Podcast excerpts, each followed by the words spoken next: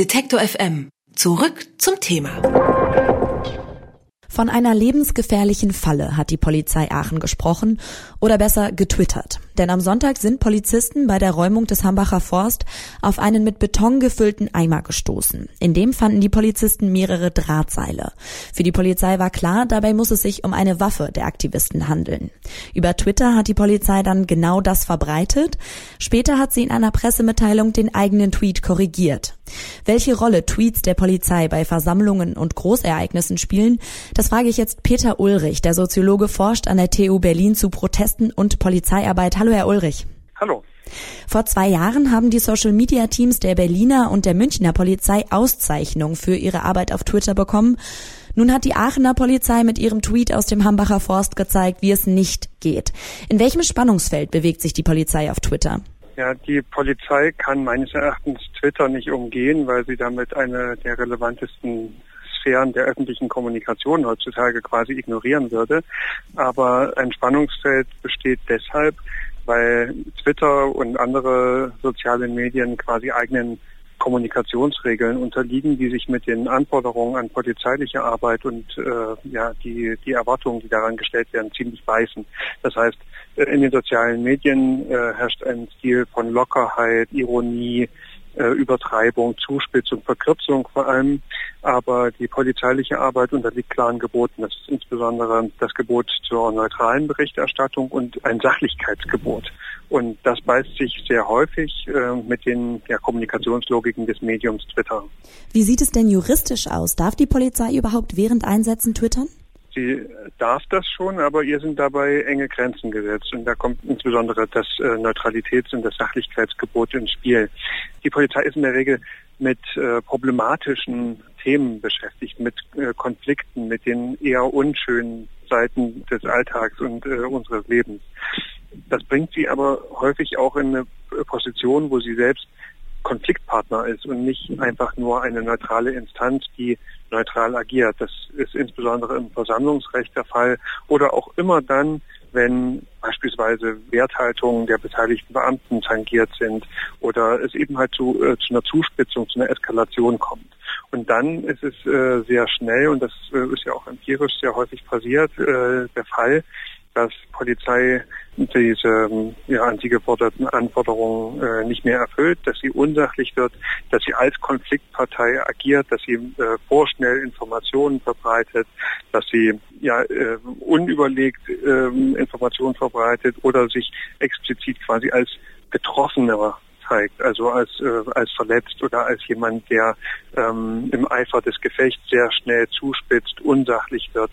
Und das ist äh, im Versammlungsgeschehen oder generell im Bereich Umgang mit äh, politischer Dissidenz und Protest häufiger dazu gekommen, dass dann völlig unsachliche, äh, politisch wertende Kommentare äh, in den sozialen Medien verbreitet wurden. Welche Wirkung hat denn diese Echtzeit-Informationspolitik beispielsweise auf die Demonstranten? Also es gab äh, empirisch äh, in der jüngeren Vergangenheit schon mehrere Fälle, in denen die Polizei sehr selektiv bestimmte Bilder vom Protest ausgewählt hat und die auch noch mit wertenden Kommentaren versehen hat. Das kann dann den Effekt haben, dass äh, Einzelne beispielsweise von der Teilnahme an Demonstrationen abgeschreckt werden. Beispiel war äh, in Frankfurt während der äh, Proteste gegen die EZB die Polizei hat ein Bild von einer Demonstration, äh, oder während einer Demonstration am Nachmittag hat sie ein Bild von einer anderen Demonstration gepostet, auf dem brennende Barrikaden zu sehen waren. Damit hat sie aber dieses brennende äh, Bild in den falschen Kontext gerückt und hat damit auch die derzeit stattfindende äh, Demonstration mit einem negativen Stigma belegt.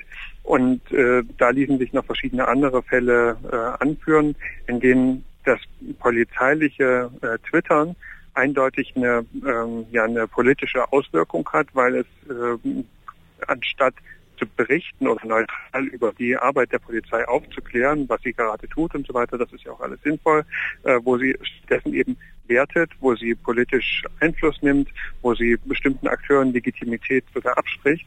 Und das ist eindeutig ein äh, verfassungsrechtlich hochbedenkliches Vorgehen. Das ist nicht Aufgabe der Polizei. Sie beobachten die Arbeit der Polizei ja selbst wissenschaftlich.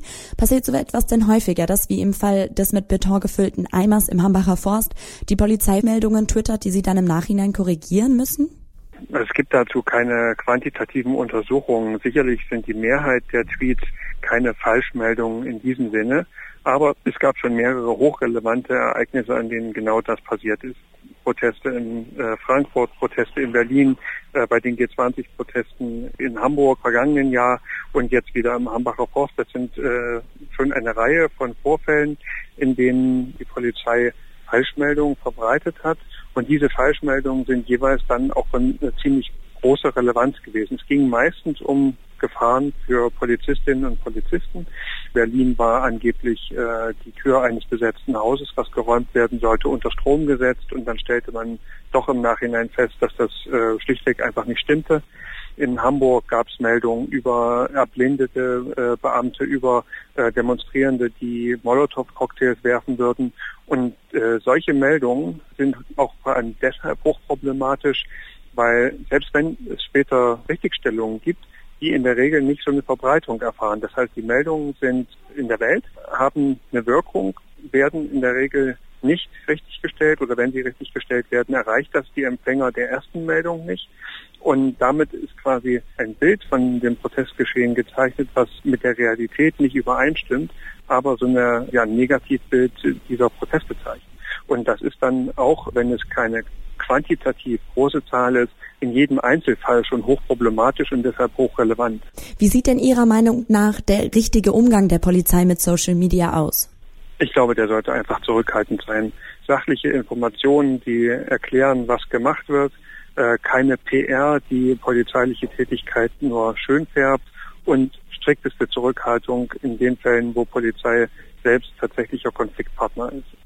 Und das ist etwas, was sich äh, nicht mit den derzeitigen Entwicklungen deckt, wo Polizei tatsächlich äh, Twitter und Facebook als Legitimationsinstrumente entdeckt, indem sie quasi ja, Solidarität für sich, Unterstützungsnetzwerke für sich mobilisieren kann und eher als Legitimitätsakteur auftritt. Und das ist eine Tendenz, der man meines Erachtens ziemlich klar Regeln entgegensetzen müsste.